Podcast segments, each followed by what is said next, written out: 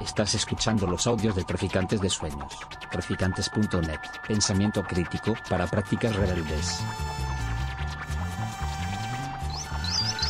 Traficantes de Sueños. Traficantes de sueños. Pues nada, eh, daros la bienvenida a esta presentación de, de la revista Zona de Estrategia y también a esto que, que habéis visto y que espero que compréis todo el mundo, que es el, el primer cuaderno de la restauración, a, la restauración de la normalidad del 15M a los gobiernos progresistas, que bueno, sabéis que somos un, un colectivo de, de personas que, que, un poco bueno, tenemos la, la intención de sacar esta, esta revista, que la podéis ver ya online, está la, la web ya funcionando al 100%, y, y, de cuando en cuando, un par de veces al año, eh, esperemos que en un futuro tres veces al año, iremos sacando esta revista en papel, donde intentaremos condensar pues, eh, distintos debates en una especie de forma de, de monográfico eh, que serán bueno, pues debates políticos, de análisis, que, que puedan servir sobre todo para orientarnos en, en un momento bastante, bastante complejo y, y, donde no es fácil eh, adivinar un poco las líneas estratégicas que, que se pueden seguir para, para, construir luchas y de algún modo también eh, pues generar movimientos de subversión del sistema, de cambio del sistema, de, eh, de intentar al fin y al cabo eh, pensar palancas lo más inteligentes eh, posibles para, eh, bueno, pues de algún modo eh, generar eh, procesos de radicalización política en nuestro, en nuestro entorno. ¿no? Yo creo que lo primero que hay que hacer cuando se presenta una, una revista, y yo creo que es algo que también implícitamente viene en, en los textos y en esta restauración de la, de la normalidad, es, es, sacudirnos un entorno en el que estamos donde el, saber, incluso también el saber político, ha sido demasiado encerrado en los debates académicos, ¿no? es decir, y en gran medida encerrado en la universidad y en sus formas de comprensión y en sus formas también de, de producción. ¿no? Es decir, muchas veces quienes estéis en el ámbito editorial o hayáis estado cercanos, veréis que cada vez se produce más en formato TFM, TFG, tesis, tesina, eh, donde muchas veces el aparato conceptual, la metodología, eh, la historiografía, la ciencia eh, social, eh, se come al fin y al cabo lo que sería el objetivo de nuestra revista, que es la producción política y la producción de análisis político situado. ¿no? Y además eso lleva también como ciertos rigorismos y ciertas formalidades, que también lo veréis en un montón de sitios, que es el boato vinculado a la, a la academia y que, y que muchas veces se, se trata de, de, seguir pues, con sus pleitesías, con sus jerarquías y con sus sistemas eh, catedralicios de, eh, pues eso, de cátedros, de alumnos, de trayectorias curriculares y al fin y al cabo en ese, en ese sistema que, donde parece que, que el artículo político eh, clásico, tradicional, que históricamente eh, apoyaron y produjeron los movimientos eh, revolucionarios han sido sustituidos por el paper académico ¿no? y, todos sus aparatos eh, científicos más o menos graníticos. Yo creo que eso es importante decirlo al principio porque el objetivo de este acto es el propio objetivo que tiene la, revista, que es la producción de debate y discusión política a partir de análisis eh, más o menos situados de lo que entendemos que, sucede, que sucede a nuestro alrededor. Análisis que se producen además, yo creo, en un, en un momento con enormes distorsiones. ¿no? Es decir, por un lado existe un, un modelo eh, capitalista, por decirlo así, que, que, al fin y al cabo gobierna el, el conjunto de, del mundo, pero que eh, no sabemos muy bien cuáles han sido, cuáles están siendo sus desarrollos concretos a día de, a día de hoy. ¿no? Yo creo que lo más fino que se ha ido produciendo tiene que ver con intentar dar cuenta de lo que fue la fase de financiarización de la, de la economía, pero a partir de esa fase de financiarización y a partir de la crisis de esa propia fase de financiarización, que, que en gran medida sigue vigente eh, a día de hoy, se han producido una, un buen puñado de monstruos que no sabemos eh, exactamente eh, hacia dónde van o cómo interpretar o analizar. Y precisamente para interpretar ese, ese puñado o gran puñado de, monstruos necesitamos eh, escapar un poco de la ideología en términos clásicos, de la ideología como ideas cerradas sobre eh, sí mismas y volver de algún modo, si se quiere, en términos muy, muy clásicos, a una perspectiva materialista. Materialista es eh, intentar analizar los datos, la realidad, la composición de intereses de, nuestra sociedad y, al fin y al cabo, las líneas de, tendencia que, el gobierno capitalista produce a, pie de, obra. Y ese es otro de los grandes objetivos que, tenemos con la, revista. Eh, además, esta, estas cuestiones que, estaba señalando, estas líneas eh, como de tendencia del capitalismo global, de, de las formas de gobierno que, tenemos a día de hoy encima de la mesa y con las que nos enfrentamos, las miramos desde un punto geopolítico, social, histórico muy concreto, que es el marco europeo y es el marco del, Estado, del Estado español. Y eso también eh, confiere eh, una necesidad de intentar eh, territorializar y comprender sociedades que no son exactamente las más dañadas por, el ciclo eh, capitalista, por la crisis climática, por todo lo que tiene que ver con los eh, circuitos globales de producción de opresiones, sino que eh, se desarrollan en unas sociedades relativamente estables, relativamente opulentas y relativamente afines a lo que son las líneas de mando de ese capitalismo global. Es decir, que al fin y al cabo partimos desde un punto muy concreto que no se puede, no se puede olvidar. ¿no? Es decir, que pensar, por ejemplo, los procesos de proletarización eh, a escala global eh, sin pensar cómo se producen en el marco territorial concreto en el que estamos, pues no, eh, no, tienen, no tienen mucho sentido porque se desarrollan o, están presentes en sociedades con, con, un marco social y de integración muy, muy concretos. ¿no?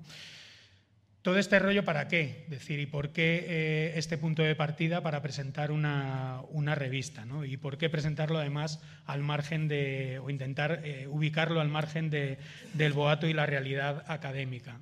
Eso tiene que ver porque la revista se inspira en una, en una tradición muy concreta, que es la tradición de, revistas vinculadas de algún modo a las eh, tradiciones revolucionarias del siglo XIX y del siglo XX, que fundamentalmente produjeron una enorme cantidad de aparatos de comunicación, análisis, revistas, periódicos, editoriales, que intentaban precisamente eh, poner en juego estas, estas cuestiones que estoy, que estoy señalando. Y lo primero que querían poner en juego, y ahora podemos citar algunas de esas inspiraciones que, que tenemos, era la destrucción entre la separación, de la separación entre teoría y práctica. Es decir, la separación de la teoría y el mundo real es una separación que ha producido precisamente la, propia construcción académica del saber político, del análisis político, si se quiere, en, todos los eh, órdenes que, en el que se suele intervenir, desde la filosofía política, economía política,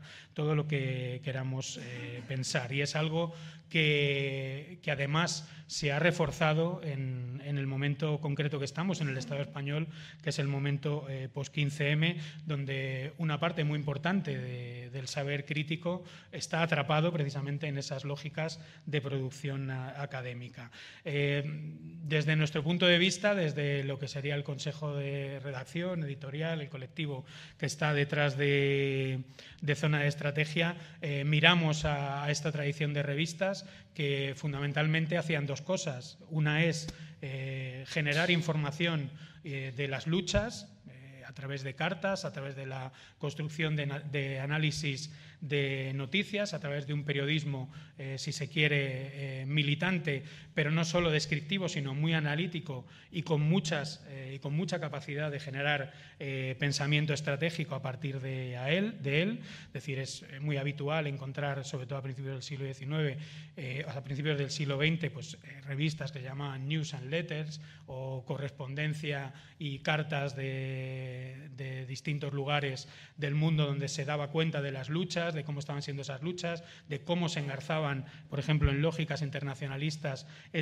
unas luchas con otras, de cómo poderlas componer, de cómo poder eh, organizarlas. Y al fin y al cabo eh, esa ruptura entre teoría eh, esa división, la ruptura esa división entre teoría y práctica, lo que permitía era también volver a vincular de manera eh, muy central la figura del intelectual o la función intelectual que tiene que tener, y cuando digo intelectual digo analítica, digo eh, reflexiva, digo de discusión encarnizada de, de, la estrategia política, volverla a juntar con la función militante, es decir, que no estén eh, separadas y que no sean eh, funciones que se pueden entender por, eh, por separado. Todo esto tiene que ver con el momento actual, que yo entiendo que es un momento también de mucha desorientación, precisamente en ese, en ese sentido, en la necesidad de entender la función militante también como una función de análisis, una función de producción de, estrategia, de producción también de esas eh, fábricas de, estrategia. ¿no? Y precisamente estas revistas, que algunas de ellas hemos eh, citado, estas eh, cartas y correspondencias, noticias, y, noticias y, cartas, la New Left Review, Socialismo Barbarie, es decir, muchas de las revistas también, algunas de las revistas que hubo en el Estado español en los, en los años 70 tenían esa vocación, una vocación fundamentalmente eh, militante y fundamentalmente eh, política, de producción política, al fin y al cabo de componer una, una fábrica de, estrategia. Pero la fábrica de estrategia no puede ser eh, una fábrica de dirección política entendida como una dirección política al margen de la realidad o al margen de las organizaciones que tienen que producir esa, esa política. De hecho, el, el, la cuestión central que, que, nos lleva también, o una otra de las cuestiones centrales que nos lleva a hacer esta, esta revista, eh, tiene que ver con, con, esa, con esa dimensión. Es decir, es el propio marco de la crisis, las propias líneas de producción que, marcan la crisis capitalista, las que van a abrir también las llaves y los marcos de posibilidad de por dónde se, se pueden eh, generar eh, luchas. Es decir, ni la producción de significantes eh, relativamente eh, vacíos que intenten nombrar, nombrar, en un mundo al margen de esas eh, luchas, ni actos relativamente voluntaristas organizativos que traten de dirigirlas o eh, de alguna manera ponerse por delante de ellas, van a ser capaces de eh, orientar lo que está por venir. Se trata de imbuirse en la propia crisis, de entender las formas y las fuerzas de, de esa crisis, sus sistemas de integración, sus sistemas de opresión, sus sistemas de explotación y, de algún modo, en ese movimiento real, eh, aportar eh, un marco de interpretación y un marco de, análisis. ¿no? Por eso decía que la revista va a intentar, y ya en este primer número y en la web lo vais a ir viendo, eh, vamos a intentar tener esa, esa, dimensión, si se quiere, más materialista, decir, eh, analizar los datos, intentar eh, pensar en concreto qué es lo que está eh, sucediendo a nuestro entorno, abandonar de algún modo las líneas ideológicas instauradas, que serían las líneas fundamentalmente progresistas, por decirlo así, pero también las líneas más establecidas, por ejemplo, en los ámbitos que, que, más nos movemos nosotros, que sería ese marco difuso y viscoso, que sería el de los movimientos sociales, e empezar a lanzar o apoyar sobre esas, eh, esos análisis pues posibilidades de por dónde se puede luchar, qué oportunidades se abren, cuáles son las líneas de organización y las líneas también de discusión política que pueden ser más interesantes y, al fin y al cabo, intentar agitar el debate en esa, desde esa desde esa óptica. ¿no? Eh, todo esto tiene que ver, eh, como decía, con las revistas y con un contexto muy, muy concreto que, que está eh, vinculado a pues, esas tradiciones que he señalado, de cartas, de cartas y noticias, de, de la New Left Review, de socialismo barbarie, se quiere también de toda la tradición del, del operaísmo eh, italiano como Cuaderni Rossi y, y demás, que, que precisamente hacían eso, es decir, intentar generar eh, pensamiento, intentar generar análisis a partir de la realidad eh, de lucha y el conflicto realmente existente y en movimiento en sus eh, sociedades. ¿no? Es decir, por citar solo una, una cuestión, decir, en, en, los años 60, que eh, como todos sabéis, eh, nacen gran parte de estas eh, revistas y en concreto las revistas vinculadas al operaísmo italiano, cuando toda la izquierda estaba metida en el eh, en las discusiones en torno al trabajo, por decirlo así, a cómo organizar el trabajo, el trabajo de la fábrica, el cómo se compone la clase obrera vinculada a esa realidad de explotación laboral, si se, si se quiere, precisamente la gran innovación del operaísmo italiano, eh, entrevistándose, trabajando codo a codo, investigando, militando eh, junto a los eh, obreros y obreras emigrados de, del campo a la ciudad para trabajar en esas fábricas fue el entender que la máxima aspiración revolucionaria concreta del movimiento real en las fábricas en ese momento no era el trabajo, sino era el rechazo del trabajo, el deseo, el horizonte de dejar de trabajar, de escapar de la explotación capitalista, del cagarse en sus condiciones materiales, fuesen mejores o fuesen peores, es decir, el renunciar a eh, su condición de, obreros y caminar hacia, hacia, un horizonte de emancipación que excedía la fábrica, que excedía el sistema de producción capitalista y excedía también eh, los marcos de, del, trabajo, del trabajo asalariado. Eh, yo creo que otra de las hipótesis, y esta sería la última que, que, querría poner encima de la mesa, es que a día de hoy se producen también eh, líneas de fuga, espacios de escape, deseos de, de radicalización de, la propia, de la propia vida que tienen que salirse del marco de lo que habla la izquierda, de lo que hablan los sistemas progresistas, de lo que hablamos también y se habla desde, desde, los, movimientos, desde los movimientos sociales. Eh, tiene que ver fundamentalmente con la construcción de, este nuevo proletariado que el capitalismo está empujando en, los, en, los últimos, eh, en las últimas décadas, tiene que ver con el nuevo proletariado que se construye a partir de la crisis del, de la, del propio sistema de gobierno capitalista en sus dinámicas de financiarización de la, de la economía y, y tiene que ver también con lo que eso eh, o cómo eso aterriza en nuestras ciudades, en nuestros territorios concretos, en el marco de gobierno de la Unión Europea y su inserción a nivel eh, global y, por lo tanto, eh, que tiene una aplicación muy directa en qué formas de gobierno, qué formas de opresión, qué formas de integración, qué formas de lucha se pueden producir en entornos eh, tan complejos como es, por ejemplo, la, la ciudad de Madrid, ¿no? es decir, un sistema metropolitano con enormes dimensiones complejas interrelacionadas, medioambientales,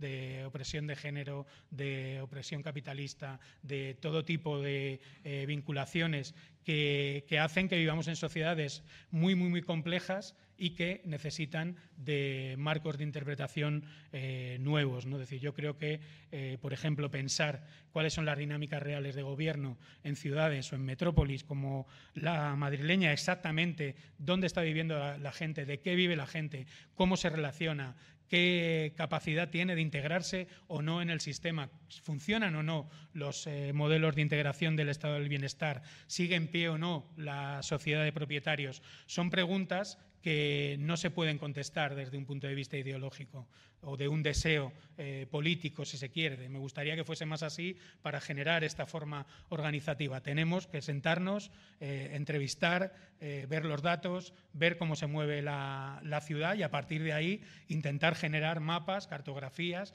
que nos puedan decir, por ejemplo, o contestar esa pregunta, es decir, ¿cuál es, cómo es, cómo se compone, quiénes son ese nuevo proletariado urbano, cómo es, cuáles son las formas de poder de la metrópolis madrileña, por ejemplo. decir, que ese tipo de preguntas son las que vamos a, a querer lanzar desde la revista y ahora va a presentar este, este, primer número de la restauración de la normalidad, el 15M a los gobiernos progresistas y yo creo que se va a ver bien un poco también estas líneas que yo he expuesto un poco de manera más general. Así que nada, muchas gracias y también me han dicho que es importante que hay una hojita de suscripción, ¿no? Tenemos una hoja de suscripción que para que esto sobreviva, pues todo el que pueda que la rellene y nos dé un, un dinerillo al año, que es muy poco. Y, y, así podremos sacar muchos más de estos y, y, hacer, y hacer más revistas. Sí, el modelo de suscripción, como dice Pablo, es de apoyo a, a la web y también de, será recibir en casa los números monográficos en papel que saquemos, ¿no? Entonces es apoyo y recepción de, los, de las revistas en papel. Pues yo voy a hacer un muy pequeño resumen de cada uno de los artículos que contienen este número monográfico. Em, tiene que ser corto, así que os animo muy mucho a, leerlos porque va a quedar así un poco telegráfico. Pero bueno, el primer artículo es La izquierda post 15M, pilar de la restauración, de Manuel Rodríguez. Entonces, eh, el propio título ¿no? de la restauración de la normalidad alude a una restauración posterior a lo que se puede pensar como el acontecimiento 15M y lo ciframos en una vuelta de la política al Parlamento, a los partidos, a su capacidad de representar, ¿no? a la representación y también una vuelta a la izquierda y derecha como ejes fundamentales de la política, ¿no? que rememoramos el turnismo, el turnismo histórico. Se puede decir también una restauración del régimen del 78, que fue lo que el 15M intentó impugnar.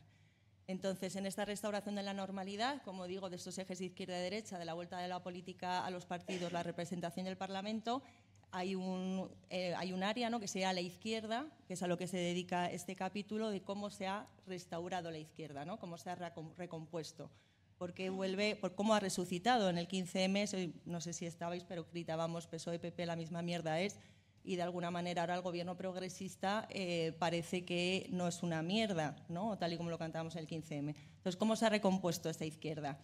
Eh, Manuel eh, desarrolla cuatro líneas, ¿no? una sería la aparición de una nueva clase política, otra sería la aparición de una esfera mediática de izquierdas, tanto de medios digitales como en redes sociales, un tercer elemento sería un nuevo marco ideológico, que sería el neoprogresismo o lo neoprogre, y también una cuarta línea sería la integración de los movimientos sociales. En cuanto a la nueva clase política, pues ya sabemos también que después de las movilizaciones del 15M y con lo que se llamó el techo de cristal aparecieron propuestas partidistas, en principio de unos nuevos partidos, una nueva forma partido, que sería fundamentalmente Podemos y luego los municipalismos, pero Podemos planteó desde el inicio pues, una hipótesis basada en una victoria rápida, para lo cual era necesaria una jerarquización de la organización que eh, no incluía minorías, se buscaba una cohesión interna muy fuerte y además se basaba en eh, no una composición organizativa fuerte, sino lo que se llamó click activismo ¿no? y en unas medidas plebiscitarias. ¿no? Eh, era el, a través de los clics se votaban las listas y las listas mayoritarias se lo llevaban todo. Entonces, bueno, esta, esta propuesta organizativa que fue Podemos eh, y su triunfo permitió la entrada de una nueva generación en las instituciones, eh, cuya misma presencia, de alguna manera, parecía colmatar la crisis que había abierto el 15M. ¿no? Los, jóvenes sin futuro estaban ya en el Parlamento. Entonces ahí se produce una colmatación de la crisis, como digo, pero con estas bases eh, de modelo de, partido que pues, ha tenido unas patas muy cortas. ¿no? También porque estos cargos, esta, nueva generación que entre las instituciones, eh, demostró desde el principio pues, una gran alergia a los procesos democráticos ¿no? y de discusión, una gran desconfianza hacia los procesos de autoorganización y además tenía una composición basada en la, en la confianza personal y en la lealtad. Si viéramos la composición, pues veríamos que el proceso de selección se basó fundamentalmente en la amistad, incluso en los amantes, en los novios, en cualquier caso una lealtad fuerte a los líderes. ¿no? Esta misma constitución de una estructura jerárquica, eh, sin minorías y basada en la lealtad, pues dio lugar a las escisiones y a las luchas internas que conocemos y también a una rápida desafección del partido en cuanto que pues toda la gente que empezó a participar en los círculos de Podemos de pronto sintió que no tenía ningún papel ahí. ¿no? Desafección del partido o alineamiento con las sucesivas escisiones, como podemos seguir viendo en el caso eh, actual. ¿no?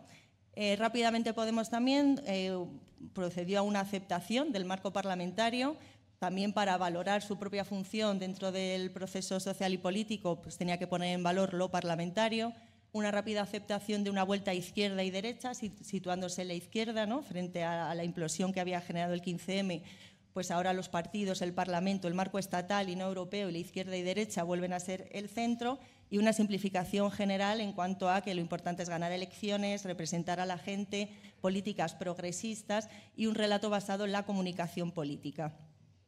Eh, la segunda línea que decíamos era una nueva esfera mediática em, Emanuel desarrolla que pues, para que el ejercicio de representación sea efectivo, ¿no? el simulacro político, el efecto espejo, tiene que haber mediaciones entre representantes y representados más allá de los puros partidos. ¿no? Y ahí los medios de comunicación tienen un papel fundamental. En el 15M también, si os acordáis, se hablaba mucho de tecnopolítica, ¿no? toda una gran una contraesfera mediática a partir de Facebook y de Twitter que eh, convivía junto con las plazas como espacios de discusión, de deliberación, de, lanzamiento de propuestas, etc. Pues bien, de esta esfera, contraesfera mediática, surgieron nuevos medios digitales, pues como el diario público y, y muchos otros, o refundaciones. Han surgido también, os han ido decantando influencers políticos, ¿no? tanto en su faceta de gestor de redes, profesionalizante, como en la faceta de comunicólogos expertos. ¿no? Entonces, de alguna manera, este eh, Twitter en particular se ha ido constituyendo como un ágora de la nueva izquierda, pero ante la falta de más movilizaciones ha empezado a girar sobre sí misma, ¿no? Prestar atención creciente a la emergente clase política y finalmente o en la actualidad eh, se analiza como que prácticamente este bloque reconstituido a la izquierda es como el único horizonte del mantenimiento de las posiciones y también de la oposición a la derecha. ¿no? Y por tanto hay un centramiento en lo legislativo, en las guerras culturales y también eh, un exceso ideológico de lo que eh, se puede llamar la ideología neoprogre. ¿no? Em, esto de lo neoprogre, que es la tercera línea que analiza el artículo, sería tanto la moral de la nueva izquierda como una ideología de gobierno. Eh, lo progre, pues ya sabemos, también viene de los 80, ¿no? una figura social que se liga a la modernización social, pero que se ha ido desconectando progresivamente del igualitarismo, ¿no? de manera que se ha convertido en una eh, abrazando la modernidad neoliberal europea. ¿no? O sea, todos pensamos más en el, en en ese contexto. Pues bien, estos neoprogres, eh, como moral de la nueva izquierda, se basaría fundamentalmente en la denuncia de opresiones y discriminaciones, pero de otros, ¿no? de personas que se presentan, son presentadas como víctimas desprovistas de agencia y necesitadas del Estado. Y, sobre todo, a lo que habría que hacer es garantizar la igualdad de oportunidades y la meritocracia liberal. ¿no? Entonces se denuncian con gran exceso verbal ¿no? y con una indignación moral muy grande estas discriminaciones y opresiones, pero em, siempre además eh, violencias y opresiones, pero no se señalan tanto ni las que vienen del Estado ni las del mercado. ¿no? Eso queda fuera del mapa neoprogre y, como digo, eh, en el fondo mantiene las mismas promesas de integración de lo que sería el multiculturalismo neoliberal, porque se basa en lo individual, en lo meritocrático y en lo competitivo. ¿no? el problema es que no hay igualdad de oportunidades y las personas discriminadas no pueden competir con el resto en igualdad de condiciones. ¿no? Nunca se pone en tela de juicio la cuestión estructural. Eh, además, en esto moral neoprogre, la propia posición social de los denunciantes nunca entra en contradicción con lo que se está enunciando, ¿no? con los intereses de las clases populares. Basta con defender esos valores en abstracto y no entra nunca la, posición social de, los que, de aquellos que lo enuncian. Em, esta, posición, esta moral de la nueva izquierda, como decía, también es una ideología de gobierno, en cuanto que se usa para legitimar posiciones políticas y políticas públicas. Su gran enemigo sería lo facha y eh, esta inflación moral de gran escándalo em, pues insisto en la idea de que puede hablar de sexismo, puede hablar de racismo en cuanto a acontecimientos que pasan en la, esfera pública, pero nunca se dirigen a la ley de extranjería o la desigualdad de las trabajadoras domésticas o tantas otras cosas. Entonces es una indignación moral muy dirigida y muy acotada que sirve para generar mecanismos de identificación, de legitimación y de polarización con la derecha y para incluir crítica social pero siempre que no hablen los protagonistas, no se tengan en cuenta sus organizaciones y se elimine la parte de conflicto. La última línea sería la integración de los movimientos sociales. Manuel también desarrolla pues, una genealogía de los movimientos sociales desde la sociología, pero lo que se destaca sobre todo es cómo se ha llegado a una autoidentificación de los propios integrantes de los movimientos sociales respecto de esta etiqueta. Nosotras mismas nos consideramos parte de los movimientos sociales. Em, desarrolla también la transformación que han tenido en los últimos 15 años. Pues hace 15 años estos movimientos sociales tenían una modalidad antiinstitucional, un libertarismo de base asamblearia y eran relativamente marginales. Y en estos 15 años lo que podemos ver es un proceso de institucionalización. En paralelo, quizás lo de los sindicatos, aunque ellos están mucho más incrustados en los aparatos estatales, esta institucionalización se podría ver, por un lado, en la aceptación de su papel dentro de este bloque de la izquierda. El, papel de los movimientos sociales sería empujar a los partidos de izquierdas y asesorar a los partidos de izquierda para que incluyan ciertas políticas públicas. Esto, una prueba de esto es que la eficacia de sus acciones se basa cada vez más en estrategias comunicacionales y en la teatralización de las acciones es como, pues una, eh, pues como una estrategia comunicativa, una teatralización frente a los medios y no tanto a la construcción de comunidades de afectados o instituciones o de conflictos. Em, por un lado, como digo, esta aceptación de este papel subalterno de la izquierda institucional y por otra parte la profesionalización de una capa activista, que sería parte de la clase proyectista, eh, aquella capaz de monetizar los saberes y las competencias adquiridas en los movimientos sociales en el mercado. ¿no? Eh, esto generaría la figura del experto activista, que en ciertos lugares puede dar lugar a una carrera profesional completa, ligada al tercer sector y al Estado, y por tanto muy dependiente del Estado, hasta formar un subsector económico completo en algunas de las zonas donde hay más presupuesto público para ellos. Entonces, los integrantes de los movimientos sociales, tanto por la condición social de partida como las prebendas que alcanzan por, este desarrollo profesional, pues cada vez están más alejados de lo popular. No, no genera una contrasociedad, sino que eh, están construyendo carreras individuales y profesionales.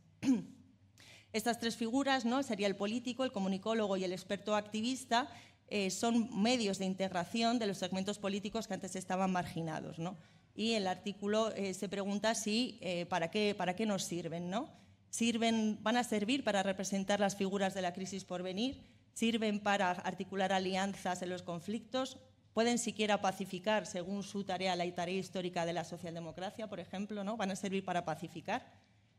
Eh, enuncia también algunos límites que puede tener incluso la aceptación pragmática de esta izquierda. Una sería que esta situación ha sido posible por el propio 15M, o sea, es la impugnación del 15M lo que genera la, existencia de esta, eh, de esta, posibilidad y siempre dependiente también de la relajación de la austeridad europea. ¿no? Ante un cambio de situación, eh, cuánto se podrá mantener este, este, bloque de izquierdas.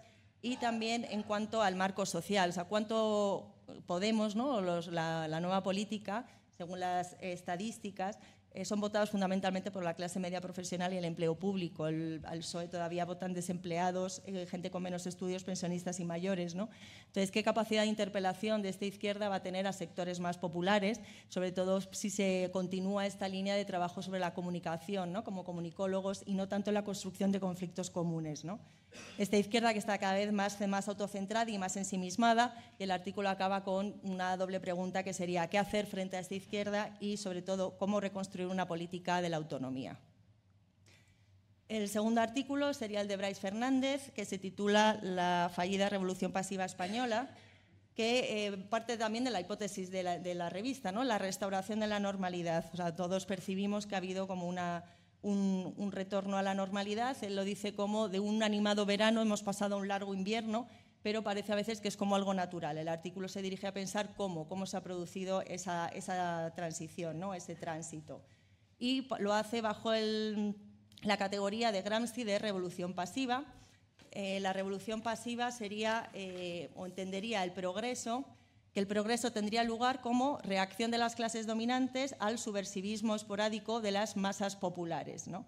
Serían restauraciones progresistas, revoluciones pasivas o procesos de revolución-restauración. Estos, pues, las élites realizan ciertas reformas para que todo siga igual, siempre con el límite de sin tocar, en todo caso regular, la apropiación individual y el grupo de ganancia. ¿no?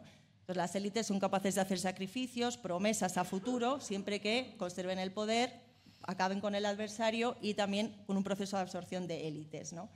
Entonces, bueno, eh, Bryce expone que eh, considera que sí, que el 15M corresponde a una crisis orgánica, ¿no? en cuanto que se extienden sectores de sus partidos tradicionales, pero tenemos la constatación de que el Estado institucional pues, no supone una ruptura, sino que genera una nueva clase política en la línea que venía que desarrolla también Emanuel. Ahí se suelen distribuir culpas, ¿no? La culpa de la traición de la dirección, fueron las direcciones políticas y su traición las que nos han llevado hasta aquí. También se suele apelar a que los, a los límites de los movimientos sociales no daba más, la composición social y las movilizaciones en las calles no daban más y por eso nos, hemos quedado hasta aquí. Bryce considera que son eh, reexplicaciones simplistas y parciales porque la traición de las direcciones de los partidos, ¿no?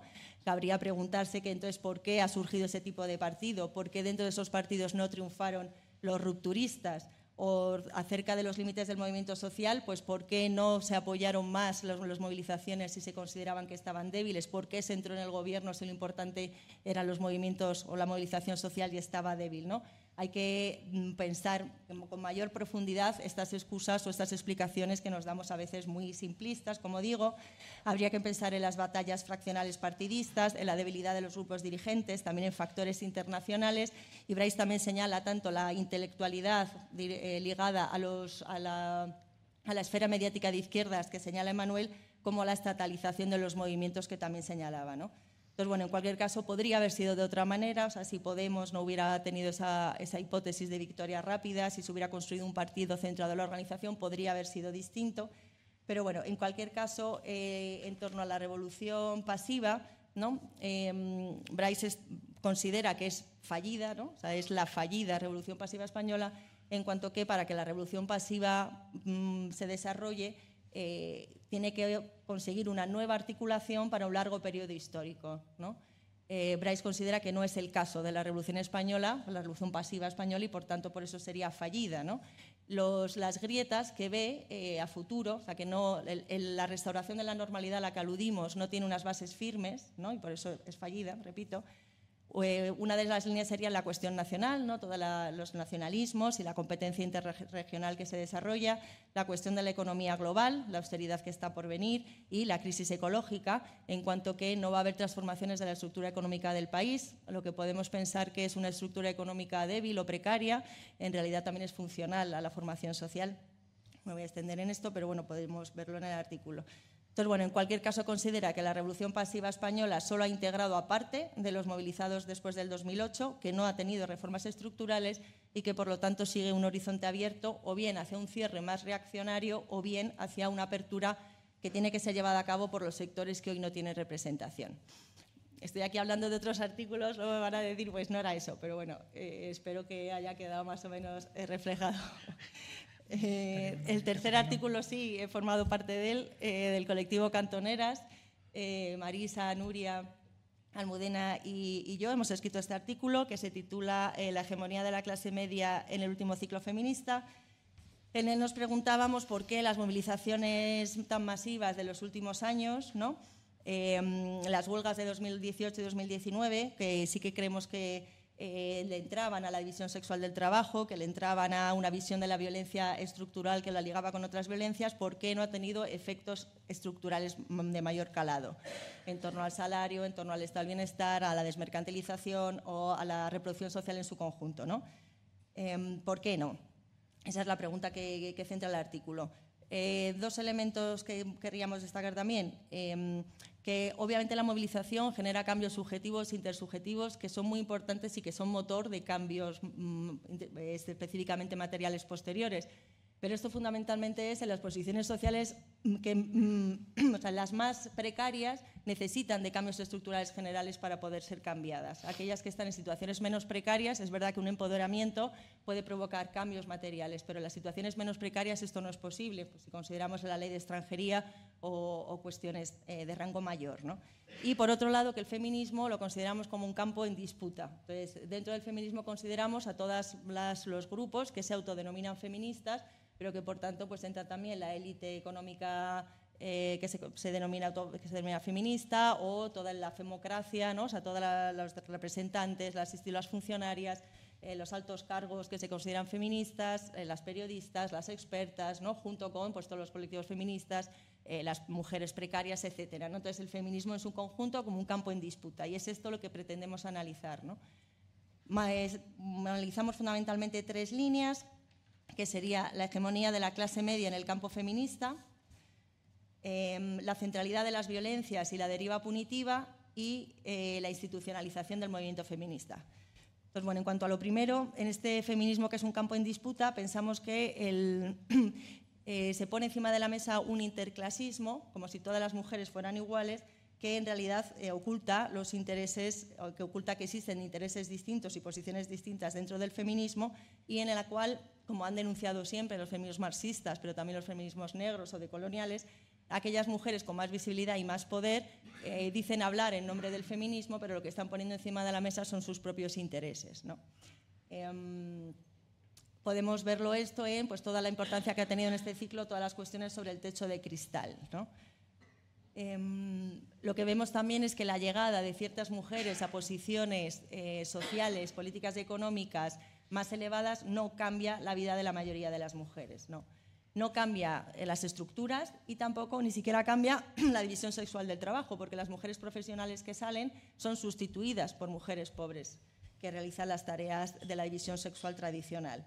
Entonces, no provoca cambios estructurales, ¿no? la llegada de algunas mujeres a ciertas posiciones no provoca cambios estructurales y no mm, disminuye la división sexual del trabajo. Esto lo hemos visto en muchos otros sectores sociales, por ejemplo, las personas negras en Estados Unidos, ¿no? que existe una clase media negra, no ha cambiado estructuralmente la posición de los negros en el país. ¿no? Entonces, eh, analizamos también, ah, bueno, entonces no solo no ayuda, sino que también creemos que invisibiliza, porque precisamente coger esa representación invisibiliza las necesidades, las luchas y demandas de otras y además a veces las bloquea. Cogemos dos ejemplos concretos, que sería la, crisis de los cuidados y el trabajo sexual. En torno a la crisis de los cuidados, lo que vemos es que algunas de estos grupos eh, feministas o de mujeres profesionales lo que están presionando y consiguiendo es que el Estado financie eh, su salida profesional del hogar, es decir, que con los impuestos se paguen los cuidados que ellas no hacen en el hogar para que se lo paguen a otras mujeres más precarias. Y, por otro lado, em, todo esto está ligado además con una visión de que esas mujeres migrantes en su mayoría que vienen vienen como de culturas atrasadas y patriarcales y que realmente lo que mejor que pueden hacer es formar parte del mercado laboral porque eso les va a dar autonomía y desarrollo personal. Pero en realidad lo que se está empujando a esas mujeres es a los trabajos mejor, peor pagados y peor valorados de la sociedad. ¿no? Esto se analiza también en términos de femonacionalismo, que es un concepto de, de, Sara Farris, ¿no? que precisamente vincula pues, esos estereotipos racistas eh, con este animar a estas mujeres a que pasen al mercado laboral cuando además están sometidas a regímenes de migración y de workfare. ¿no? Bueno, esto es muy breve. Eh, por otro lado, sería la cuestión del trabajo sexual el trabajo sexual es una línea roja en este feminismo de clase media. Hemos visto ataques furibundos y una enorme criminalización para las trabajadoras sexuales. Eh, lo hemos visto incluso en la ley del CSI y, el PSOE ya ha anunciado que habrá una nueva ley abolicionista. ¿no? Em, entonces, además del escándalo moral, ¿no? Eh, moralizante, también vemos cómo a las trabajadoras sexuales se las quiere empujar a los trabajos peor valorados y peor pagados, que serían su salida de un sector que se considera todavía peor. Entonces, bueno, vemos que este feminismo de clase media quiere que las eh, mujeres más precarias ocupen su lugar en su salida profesional y eh, no ponen, o sea, ponen por delante este, esta necesidad de sus intereses, como digo, ¿no? de todas las mujeres. Una segunda línea sería la centralidad de las violencias y la deriva punitiva. Em, o por supuesto que ha sido un gran logro poner la atención en las violencias contra las mujeres, lo que analizamos es que su em, traslación legislativa y penal, em, concentrada en la ley del CSI, ha reforzado la idea de que el castigo, cuanto más castigo y cuanto más largo mejor, es útil para la erradicación de las violencias. Eso estaba contenido en la propia ley, aunque la, ley tenía muchas otras medidas que no eran punitivas, pero también tenía ciertas medidas punitivas, y sobre todo es resultado de la reacción de los medios y la extrema derecha cuando se denuncia que la ley del CSI reduce las penas y el Ministerio no sale a, combatir ese discurso, sino que pues, acusa a los jueces de ser los culpables de esa reducción de la pena, de alguna manera asentando o, aceptando que es un problema la reducción de las penas, porque penas más grandes serían mejores para erradicar la violencia contra las mujeres. Em, consideramos que poner el acento en lo penal, pues que como sabemos se basa en lo individual, no en las estructuras, que es más fácil para los gobiernos progresistas ¿no? Eh, castigar a los individuos que cambiar las estructuras. Eh, y además consideramos que lo penal solamente puede ser entendido como solución por también ciertos grupos de mujeres, entendemos que mujeres de clase media para las cuales la policía y los jueces pueden ser sinónimo de protección en algún grado, porque sabemos que desde luego las migrantes o las gitanas o muchas otras mujeres nunca considerarían aliados ni a la policía ni a los jueces porque de hecho son parte de su propia discriminación. ¿no? Entonces, bueno, centrarse en la cuestión de, lo penal y también en la cuestión de la violencia sexual es problemática porque la violencia sexual, cuando se pone tan en el centro, invisibiliza otras violencias, que también son las que pueden vivir mujeres más precarias, pues los desahucios es el ejemplo por antonomasia, ¿no? Pero bueno, también esencializa estas identidades de hombres y mujeres, de víctimas y agresores, y lo centra en una cuestión individual, no interpersonal, más que estructural. Entonces, bueno, creemos que este centramiento en la violencia sexual y la deriva punitiva no buscada ha sido también un límite para una transformación más allá de, los movimientos que ya hubieran conseguido los movimientos feministas. En la tercera línea sería la institucionalización. Eh, la institucionalización incluye la incorporación de personas y demandas a las instituciones, también la instrumentalización por parte de los gobiernos y los partidos de los movimientos y también la asunción por parte de los movimientos del horizonte estatal como horizonte político. Es un proceso muy largo, podemos hablar de los 70 ¿no? y la incorporación a la ONU de toda la década de las mujeres, también podemos hablar del proceso de institucionalización después de la transición, nosotras hablaríamos más del último proceso de institucionalización que está cruzada con la institucionalización del 15M, em, porque está ligada precisamente a los partidos salidos del 15M, aunque consideramos que ya no tienen nada de la impugnación democratizadora que tuvo, este. Eh, hemos visto las guerras internas entre el PSOE y Podemos por representar el feminismo, pues toda la cuestión de la ley trans, también entre Podemos y Sumar, luego a cuenta de eh, la ministra Irene Montero. Hemos visto cómo estos partidos han intentado construir su legitimidad porque sí representan a los feminismos, ¿no? Y hemos visto, por ejemplo, son ejemplos la captura y la banalización de conceptos como cuidados o como violencia, ¿no? Entonces, bueno, el peligro de la institucionalización, sin duda, y que creemos que está pasando, es que es una pérdida de horizonte para los movimientos, ¿no? una pérdida de horizonte estratégico, una pérdida de agencia pública y también de creación de conflictos, precisamente por vincular pues, la política con las posibilidades de logros en lo institucional.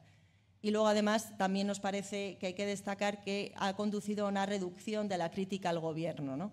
en parte porque consideramos que son de las nuestras, o sea, es verdad que personas que estaban en el Ministerio habían sido compañeras, entonces de alguna manera son de las nuestras, muy importante todos los discursos en torno a que viene la derecha y por lo tanto no podemos criticar al gobierno, pero en cualquier caso esto puede generar un alejamiento, ¿no? O sea, si las políticas que desarrollan no son efectivas o no son suficientes, aquellas pues afectadas en primera persona o los jóvenes que no tienen esa trayectoria de que es una de las nuestras o simplemente las más precarizadas que ven que el feminismo se viste de Prada, podríamos decir, Em, puede provocar un alejamiento del feminismo en, su conjunto, ¿no? y nos parece que esto es eh, algo que tenemos que tener en cuenta. Acaba el artículo con una invitación a seguir con el debate. Em, en, primer lugar, una reflexión sobre la composición del movimiento feminista, ¿no? sobre la presencia de las más precarias, también una pregunta sobre las instituciones del movimiento, si estamos construyendo instituciones, la cuestión de la identidad, que si es esencializada y corporativa, pues no nos va a dificultar las alianzas, no nos va a llevar a ningún sitio. También porque eh, la cuestión de la identidad va ligada a veces a, las demandas parciales, ¿no? de grupos, identidades parciales, demandas parciales y, mejoras solo para ciertos grupos, em, cuando entendemos que el feminismo debería ser un proyecto con una vocación universalista no centrarnos a eliminar toda la parte punitiva, centrarnos en la autonomía económica de las mujeres nos parece que es algo clave, ¿no? Poner en el centro la cuestión estructural y la división eh, sexual internacional del trabajo. Como digo, es una invitación a seguir, a seguir hablando.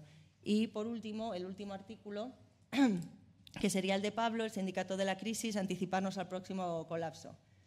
Entonces, bueno, este artículo parte de que, aunque estemos en esta restauración de la normalidad, en realidad también somos conscientes de que eh, estamos en una crisis terminal, ¿no?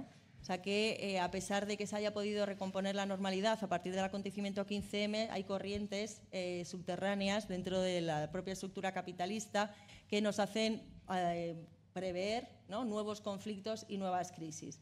Y como decía también en la introducción, la idea sería anticiparnos, ¿no? adelantarnos a cuáles son las formas de la crisis, de manera que podamos adelantar también cuáles, son los, serán los sujetos de la crisis y los espacios de la crisis. Eh, para, para, esta reflexión se basa la experiencia del sindicalismo social y de la PA, ¿no? de la plataforma afectados por la hipoteca. Eh, señala que la posibilidad de la extensión de la PA se cifró en, en el propio 15M, ¿no? en la masividad del 15M y también en la aparición de la figura del hipotecado, que permitió una alianza entre jóvenes desclasados y los, y los precarios, ¿no? migrantes autóctonos o los desahuciados. A destacar de aquí dos elementos que ya constituye una hipótesis de anticipación, es decir, ya había laboratorios antes de la propia crisis y de la paz, ya había laboratorios trabajando el sindicalismo social, como fueron las oficinas de derechos sociales, y también que abrieron espacios que permitieron cruces entre distintas realidades. Por esta idea de las hipótesis de anticipación y luego, por otro lado, a destacar que este sujeto hipotecario fue un sujeto nacido de la crisis, no preexistía la crisis. El sujeto de la crisis del 2008 no preexistía a la crisis del 2008. ¿no? Entonces, bueno, esta idea de que crisis, organización y construcción de nuevas instituciones son procesos que eh, eh, se dan a la vez. ¿no? Entonces, bueno, como digo, adelantar las formas de la crisis para adelantar los sujetos y los espacios de la crisis y para construir espacios de encuentro y lucha como decía Pablo antes también, no para liderarlos, sino para ser parte de, esos espacios. Em, bueno, como decía, a nivel global lo que se percibe es un estancamiento, como cuando no una crisis de la globalización como la conocíamos. En Europa se están dando recortes y procesos inflacionarios fuertes que han provocado conflictos en otros países, aunque no tanto en España. A diferencia del 2008, eh, hay muchas más dudas sobre dónde está el mando. En 2008 estaba claro que era Alemania quien dirigía la, operación de austeridad con el Banco Central Europeo, con el Fondo Monetario Internacional. Ahora Alemania no está jugando este papel. ¿no? Eh, ¿Dónde está el mando de la crisis por venir? Sería una, de las preguntas. Eh, Europa lo que está haciendo es intentando procesos de estabilización, ¿no? Pues sabemos inyectar fondos ya lo hizo con los QE, ¿no? con el Quantitative Easy, ahora con los Next Generation. El Estado español también está aumentando su deuda para eh, inyectar, dinero en la economía. Cita pues, los préstamos ICO, las acciones del SEPI, los mismos Next Generation. ¿no? Mm, Bueno, volver esto, luego volveré sobre esto. Entonces, bueno, en el artículo Pablo intenta analizar los procesos de estabilización, o sea, qué es lo que está haciendo el Gobierno para intentar sostener la situación, ¿no? la normalidad que se ha restaurado pero es, es precaria, procesos de estabilización y cuáles podrían ser los procesos de desestabilización. En los procesos de estabilización, sobre todo, ve políticas de mantenimiento de las clases medias, que señala tres elementos. Uno sería el mantenimiento e incremento de los valores patrimoniales inmobiliarios, en lo que tiene que ver con la democracia de propietarios. El sostenimiento y aumento del empleo público. El empleo público se paró, digamos, o se redujo después de la crisis del 2008. A partir de 2017 se puede ver que hay una creación de empleo, de empleo público. También hay cifras y estadísticas en el artículo, los podéis consultar. Y en tercer lugar se pregunta por las fracciones proyectistas y de licitación, aquellos dependientes de los presupuestos públicos, que va desde la obra civil a la consultoría, al tercer sector o a la cultura, como hemos dicho antes. ¿no? Y también eh, se puede comprobar que hay un incremento tanto de la subcontratación de servicios como de las inversiones directas. Entonces, digamos que el Estado, el Gobierno, consigue estabilizar la situación social con este sostenimiento de las clases medias en torno a estas tres líneas, entre otras, y se pregunta por cuáles son estos procesos de desestabilización que pudieran anticipar las crisis por venir, como digo. Entonces, eh, lo que podemos ver es que ha habido, ya sabemos que los procesos inflacionarios, pues se habla de un descenso del 14% de los salarios, se habla también en 2021 40.000, 41.000 desahucios, pero lo que vemos es una ausencia de conflictividad social. Parece que la reforma laboral y la ley de vivienda, que sabemos absolutamente mm, ridículas para el alcance para la situación social han servido para mantener eh, la estabilidad o para evitar la conflictividad. Em, lo que se puede pensar también es que ya la crisis por venir no será de, o no se la podremos enunciar como del 1%, o sea, del 99% contra el 1%, como el 15M y en Occupy, porque eh, precisamente este sostenimiento por parte del Gobierno de los grupos sociales mayoritarios lo que nos permite adelantar es que lo que se está constituyendo, lo que existe a día de hoy, son grandes bolsas de precariedad y desclasados. Em, entonces ya no sería del 99% contra el 1, ¿no? la mayoría social contra las élites, sino una situación de mucha más eh, fragmentación. Como decía, no ha habido grandes conflictos sociales, en todo caso se podrían citar las manifestaciones de la sanidad o el 8M, solamente las huelgas de los transportistas o los bloqueos de los transportistas ligadas al diésel podrían ser citadas o lo que tiene que ver con el movimiento de vivienda, pero ambos conflictos lo que ha hecho el Gobierno ha sido subvencionarlos. ¿no? Eh, subvencionar el diésel y la gasolina y también en el tema de la vivienda, no sé si sabéis, pero eh, cuando no se a gente que no se la desahucia, eh, es el Estado el que está pagando esos alquileres a los propietarios. ¿no? Entonces, de alguna manera, el gobierno progresista paga, ¿no? con deuda, eh, paga para, para, la pacificación, aumentando su deuda. Eh, ¿Dónde podemos imaginar esos conflictos a futuro? Eh, Pablo elige, o bueno, analiza lo que está haciendo la derecha y la extrema derecha, ¿no? ¿Dónde está anticipando esos conflictos la derecha? Cita, por ejemplo, las luchas contra la globalización y en defensa del territorio, las guerras del diésel, la defensa de la propiedad, la cuestión de las fronteras y la islamofobia y la reconstrucción de la familia patriarcal. Entonces, bueno, se centra un poco en la cuestión de las guerras del diésel, considera que hay en nuestros días un campo muy ambiguo en torno al capitalismo verde, en el que, por ejemplo, en, relación con, la ciudad, lo que podemos ver es que aumenta la brecha de clase. Aquellos que pueden pagarse el coche eléctrico y viven en el centro de la ciudad, cada vez están más lejos de aquellos que viven en las periferias, no pueden entrar en la ciudad y tienen que ir en el transporte público cada vez más precarizado. Entonces, tanto los discursos de capitalismo verde como sus prácticas lo que están haciendo es aumentar la brecha social y ahí se pueden producir eh, conflictos a futuro, con todas las ambigüedades que tiene respecto al ecologismo. Eh, considera también que Vox no ha, acabado de triunfar a pesar de eh, haber seleccionado estos campos con potencial conflictivo, porque los políticos, al final los políticos de Vox tienen una imagen de profesional en el límite de Cayetano, que es difícil generar identificación, y también porque en el núcleo de los conflictos por venir, por lo que podemos intuir o analizar, en el núcleo están los migrantes o las personas de menor renta, que también es difícil que puedan identificarse con los políticos de Vox. Sin embargo, este mismo análisis se puede hacer respecto de todo el espectro político. ¿no? Los sujetos que ya están en crisis hoy es muy difícil que puedan identificarse o verse representados en general en cualquier partido, también los de izquierdas, y de ahí también todos los llantos en torno al abstencionismo ¿no? por parte de los partidos de izquierdas. Porque en el fondo la izquierda tiene poco más que ofrecer, más que deuda, que sabemos que está limitada por las políticas europeas ¿no? y los límites de la austeridad, porque no parece desde luego que vaya a dar el paso hacia expropiación de los bienes privados, que sería ¿no? expropiación de bienes privados y redistribución, que sería eh, lo único que podría cambiar el tablero de juego. ¿no? Por eso también cada vez alude más a los llamamientos contra la derecha y contra la extrema derecha, porque es lo que puede agrupar en torno a sí mismo, ¿no? cuando no puede dar otra cosa. Eh, entra ya a hablar más de lo que sería el sindicato de la crisis, Mm, enuncia que debe ser antifascista, pero también antiprogresista. Eh, se pregunta cuál es el papel de los movimientos sociales ahí, movimientos sociales que tienen un pie en el funcionariado y otro pie en la clase proyectista, como se han ido desgranando también en el resto de los artículos, y que estamos muy acostumbrados a, cifrar sus demandas en cuestiones de integración. ¿no?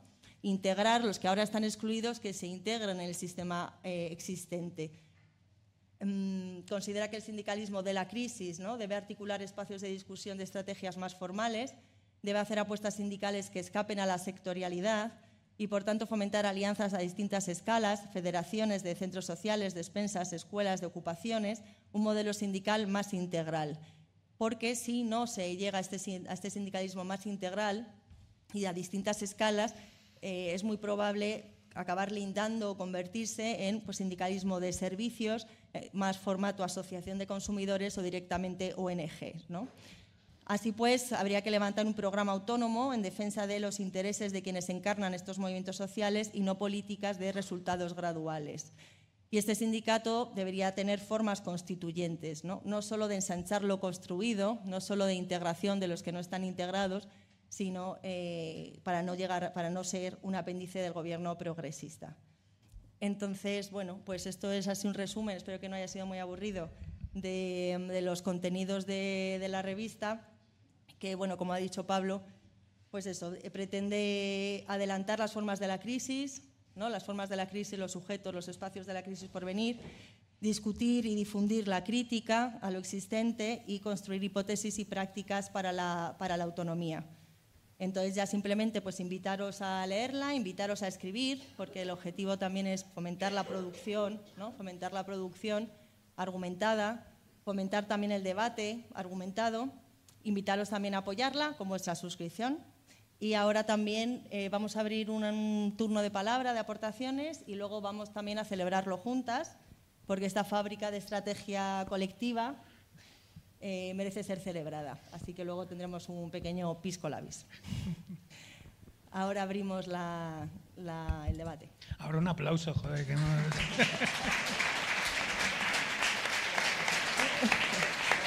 Vaya chapa.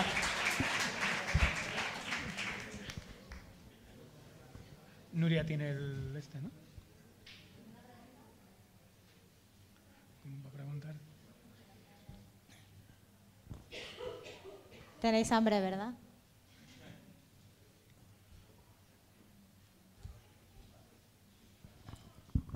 Hola. Eh, a mí me gustaría si se puede desarrollar un poco más eh, cómo se desarrolla una, una estrategia sin un cuerpo orgánico que la debata y la transforme en, en una materialidad eh, tangible. Y luego otra cosa más, eh, todo el tema de la, de la victoria de las clases medias a la interna dentro de determinados movimientos, que a lo mejor si pudieras eh, profundizar más en ese tema, a lo mejor la autocrítica propia que pueda haber de, de, por qué, más allá de, todos los condicionamientos sociales que empujan a que las clases medias venzan, eh, bueno, a la interna, pues, ¿qué, ¿qué otras formas podría haber para protegerse de eso? Cogemos varias, o yo creo que esto es un debate general también, si alguien quisiera responderlo. ¿Más preguntas, comentarios?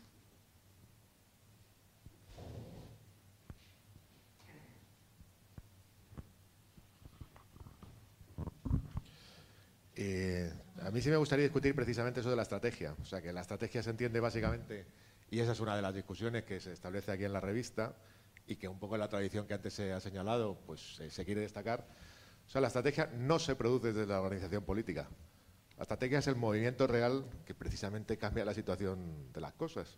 O sea, es lo que podríamos considerar antes como la tendencia. Es decir, lo que en la sociedad está transformando y apunta a dinámicas de emancipación. Y eso es lo que hay que descubrir. Esa es la discusión fuerte que habría con otras tradiciones que más o menos piensan eh, que es eh, determinado eh, cuerpo organizativo intelectual el que piensa la estrategia a partir de dinámicas reales, pero en cierta medida separado de ellas. O sea, la estrategia no se da en la revista, la estrategia se descubre en la clase. O sea, la estrategia se descubre en las dinámicas que hay de lucha y que están por, por encontrarse, por localizarse, eh, por mezclarse con las mismas. El juego de zona de estrategia, que es pomposo, es básicamente porque carecemos de imaginación, porque los nombres que se habían eh, pensado eran la turbina, eh, no sé qué, todavía, pues. escorbuto, o sea, chorrada. Entonces, eh, se recuperó básicamente lo que era un grupo de afinidad, un nombre de un grupo de afinidad, al cual pedimos perdón, que es mucha gente que estuvo en él y, y se ha recuperado y se ha reciclado para esto. Pero básicamente, si hay alguna reivindicación aquí de que esto pretende tener cierta dimensión estratégica, es precisamente que esa eh, la tenemos que descubrir en una situación que es muy confusa, que es muy caótica, que es muy difícil y que se encuentra básicamente en las dinámicas, vuelvo a decir, sociales, eh, más o menos ahora de tipo molecular, capilar y tal, que podamos reconocer y que apuntan a una dinámica de, emancipación. No va a haber política sin eso. Es decir, si hay política simplemente con grupos militantes, realmente lo único que haremos es cocernos en nuestra propia salsa. Y eh, vamos, yo reto a quien quiera a que me diga que esos grupos militantes no están dominados básicamente por dinámicas que es propiamente en, tipo, en tiempo, eh, de tipo social, que son de, claramente de clase media. O sea, composición de lo que antiguamente, si queremos lenguaje ter- tercer, tercer internacionalista, sería de tipo pequeño burgués. O sea, universitarios, capital cultural, eh, bueno, nacionales, Pues además. O sea que, bueno, esa es la discusión. O sea, esa es una discusión fuerte que se plantea aquí y que se quiere abrir a todos. Así que, ánimo.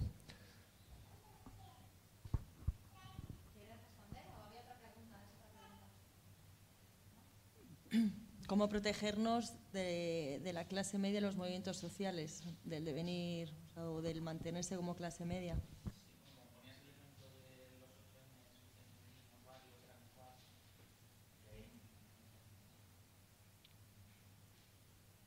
Sí, o sea, como decía el artículo del colectivo Cantoneras, eh, o sea, es abrir el debate, ¿no?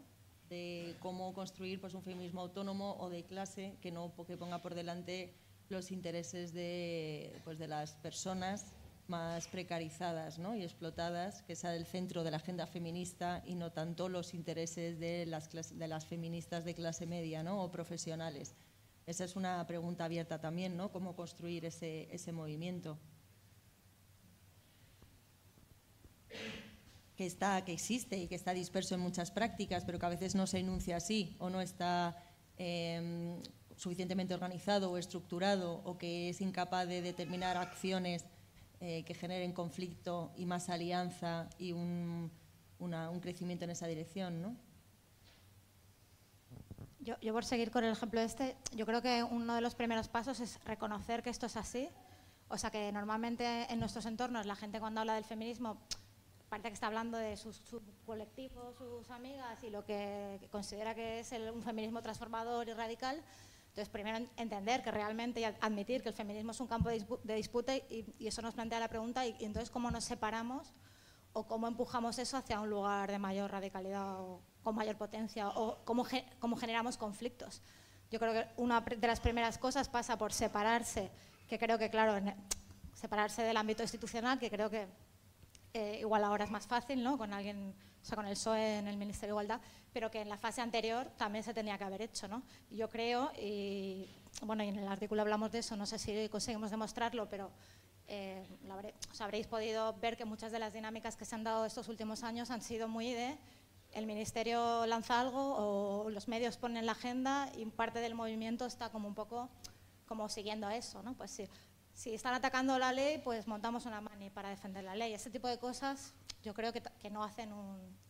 O sea, que no, puedes, que no te permiten romper con, con, esas dinámicas o esas leyes que, bueno, según nuestro punto de vista, están precisamente redactadas desde este feminismo de clase media.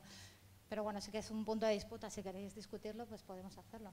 Pero bueno, empezar a reconocer eso, distanciarse de lo institucional y luego, claro, no hay ningún atajo. La, la cuestión fundamental y la más difícil es cómo nos organizamos desde ese punto de vista, sabiendo que, que, la mayor parte de nuestra composición no es esa, no es, o sea, para que el feminismo fuera popular y de clase, tiene que haber mujeres populares y de clase liderando, no digo ya formando parte. Entonces, eso no lo podemos inventar pues podemos acompañarlo si sucede o podemos intentar estimularlo, pero no podemos crearlo. Y esa es una de las dificultades con las que nos encontramos.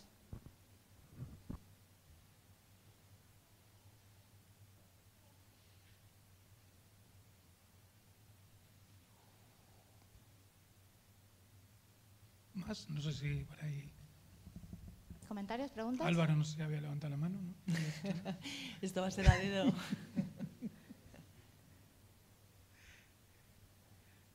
a veces también, o cuando hacemos estos análisis, eh, es como, pues, no veis las partes buenas, ¿no? Es como si solamente estuviéramos diciendo las partes malas, pero um, verdaderamente consideramos, o yo considero que eh, ser capaz de hacer una crítica fuerte a, a, a, nuestras organizaciones no merma para nada la voluntad de transformación. Resto, de hecho, me parece que nos da pistas para eh, actuar, para intervenir mejor, ¿no? Entonces, o sea, que a veces la, la, recepción de este tipo de ideas es, mmm, pues eso, como que pues me deprime pensar que los movimientos sociales pues son, están, estamos en esta situación, pero yo creo que también puede generar un revulsivo de, joder, pues que tenemos que repensarlo.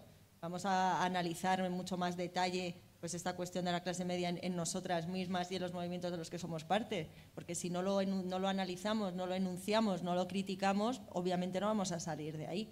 Pero bueno, animar a que pues, todo lo que hemos podido contar aquí o lo que se recoge en la, en la revista, desde luego no va a una especie de fustigación, ¿no? sino que precisamente va a, poder tener mayor potencia y a pensar mejor los conflictos en los que, que queremos llevar a cabo ¿no? y, lo, y las contradicciones en las que estamos inmersas.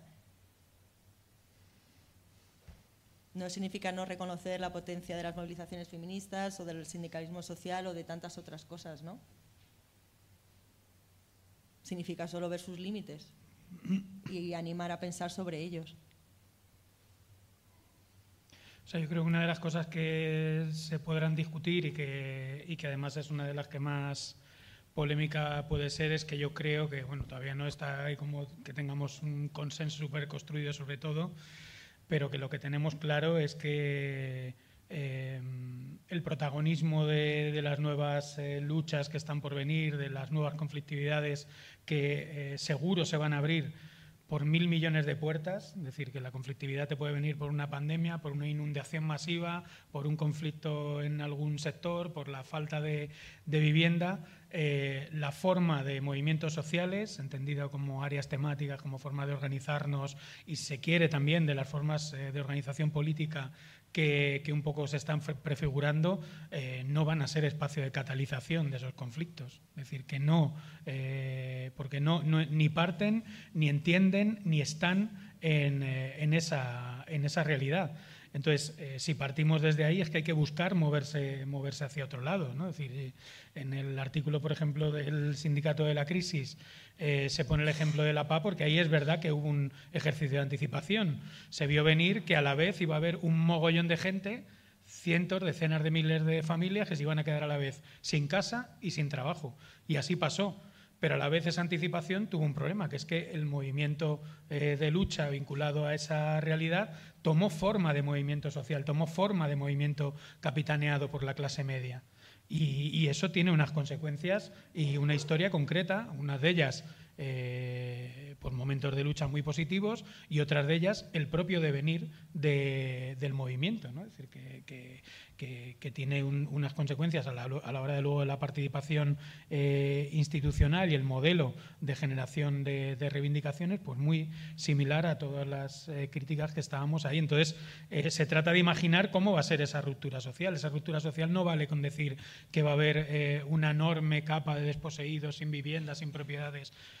No, no es lo mismo si el proletariado se ensancha porque las fronteras se desbordan y empiezan a llegar aquí pescadores senegaleses a cascoporro que si hay un deterioro de la clase media y la gente cae eh, por la pendiente del descenso social, los intereses, la perspectiva, la historia, las vidas de quien compone esa sociedad destruida eh, no va a ser lo mismo y los movimientos de impugnación y los movimientos de lucha van a ser radicalmente, radicalmente distintos.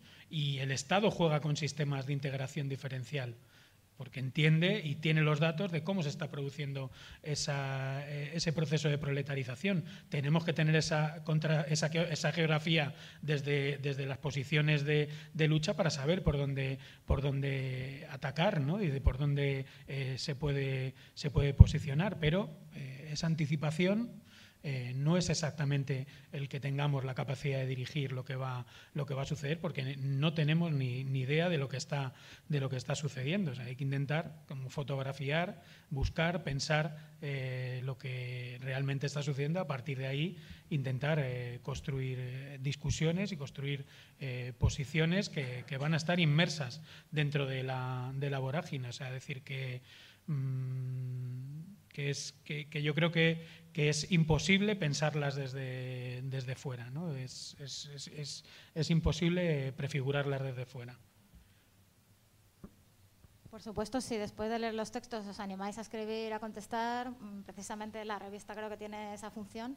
Y también, porque quizá en los últimos años también lo que hemos visto es que hay como una especie también de cierre en ese sentido de eh, ciertos debates que igual parece que no vale la pena darse o ciertas expresiones están muy vigiladas en las redes, no tienes miedo de decir según qué cosas porque igual eh, pues te atacan o ¿no? lo, que se puede, lo que puede ser dicho, lo que no, también como un, poco parte de estos problemas que tienen ciertos movimientos sociales de identitarismo y de, de control, de sobrecontrol moral, bueno, ya lo he explicado ya con, con, este concepto de Manuel, ¿no? del neoprogresismo.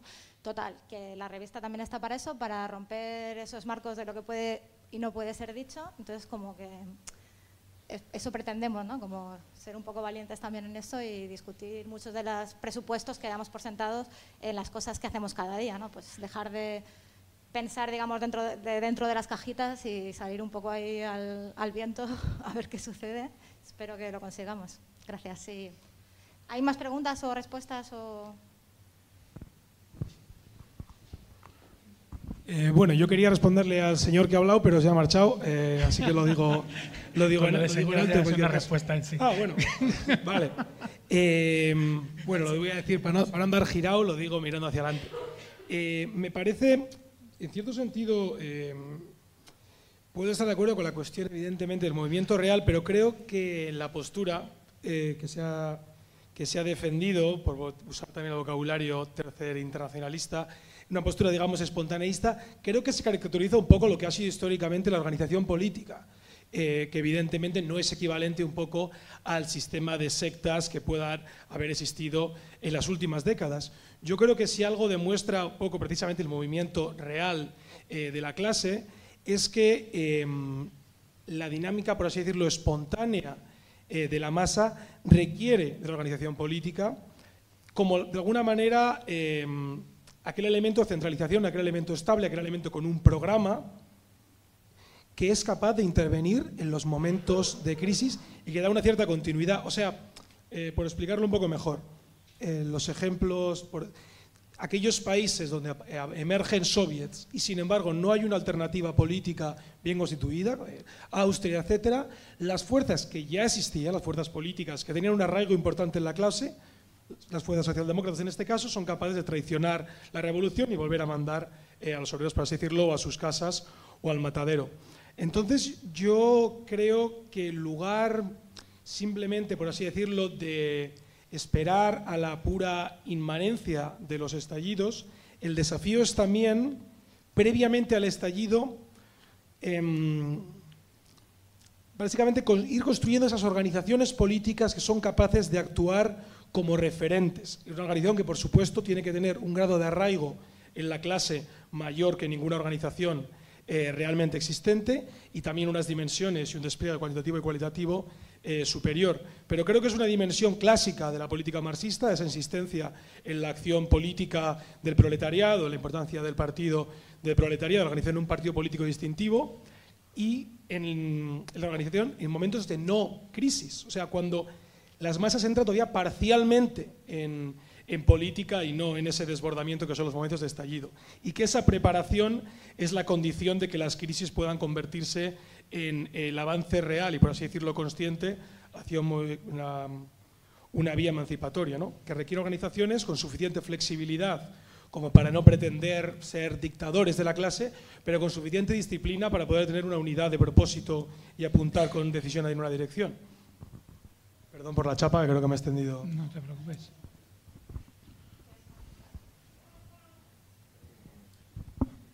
Bueno, no sé qué. Eso es una parte de la discusión. Te contesto como el señor este. Eh, Yo soy el señor. Eh, o el señor que soy, sí. Eh, se trata de eso, o sea, que aquí se conjugan distintas tradiciones. O sea, ¿qué entendemos básicamente? ¿Cuál es la función de la organización? ¿Cuál es la función precisamente de las instituciones que, se que crecen a partir de esas dinámicas de clase?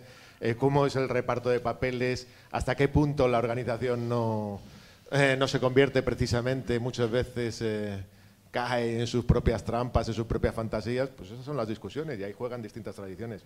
Yo creo que la que se ha presentado aquí en la revista es bastante, bastante clara, ¿no? Y podríamos hacer una, ¿no? Revisitar y revisar todo lo que ha sido la historia de las revoluciones recientes y ver que hay interpretaciones distintas. En cualquier caso, yo creo que sí se puede compartir, ¿no? En, términos generales, que lo que ocurre en esta sociedad no tenemos ni idea, ¿no? O sea que realmente los mapas eh, y las herramientas de análisis de la misma son muy escasos. El otro día discutíamos aquí sobre Madrid y realmente era paradójico que ni se hubiésemos parado a pensar de que Madrid pues está otra vez en, se ha convertido otra vez en un motor de crecimiento bestial, que la comunidad ha ganado ciento y pico mil habitantes en el último año, que probablemente estemos ya superando los siete millones de habitantes en la comunidad, dentro de nada ocho, que hay una nueva formación, si queréis, de un proletariado migrante de los servicios, una segunda oleada, etcétera. Todo eso, eh, si se quiere decir algo significativo y no banalidades, pues hay que, hay que trabajar sobre ello y además hay que empezar a aliarse con los sujetos que están protagonizando esos procesos. Esa es la función de cualquier grupo, en este caso, con la pantalla de la revista, pues, pues lo, que, lo que pretendemos modestamente hacer, ¿no? y que supongo que habrá mucha gente en esa línea. En cualquier caso, bienvenidas sean las discusiones. ¿no? ¿Comentarios? ¿Preguntas? ¿No? Pues cerramos. Ah. mira ahí. ¿Va a haber edición digital de la revista? Sí. ¿Sí?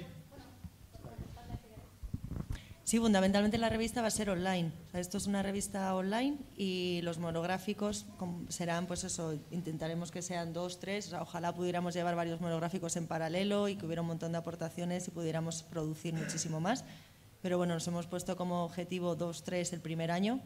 Eh, como digo, esto es lo que saldrá en papel, pero la revista es online. Entonces, lo que también se os anima a escribir y a proponer debates sería para la revista online en primer lugar. Luego de los debates que haya en la revista, se sacarán monográficos, quizá pues, extendiendo algunos artículos, pidiendo algunos otros. Pero como digo, la revista es online en este maravilloso dominio de zonaestrategia.net y, y eso, mm, se os anima a- también a participar, a escribir, a leer, a suscribiros. Y estos cuadernos en papel están colgados en PDF también en la web, por si los queréis bajar. Eso es eh, erróneo. Es justo al revés.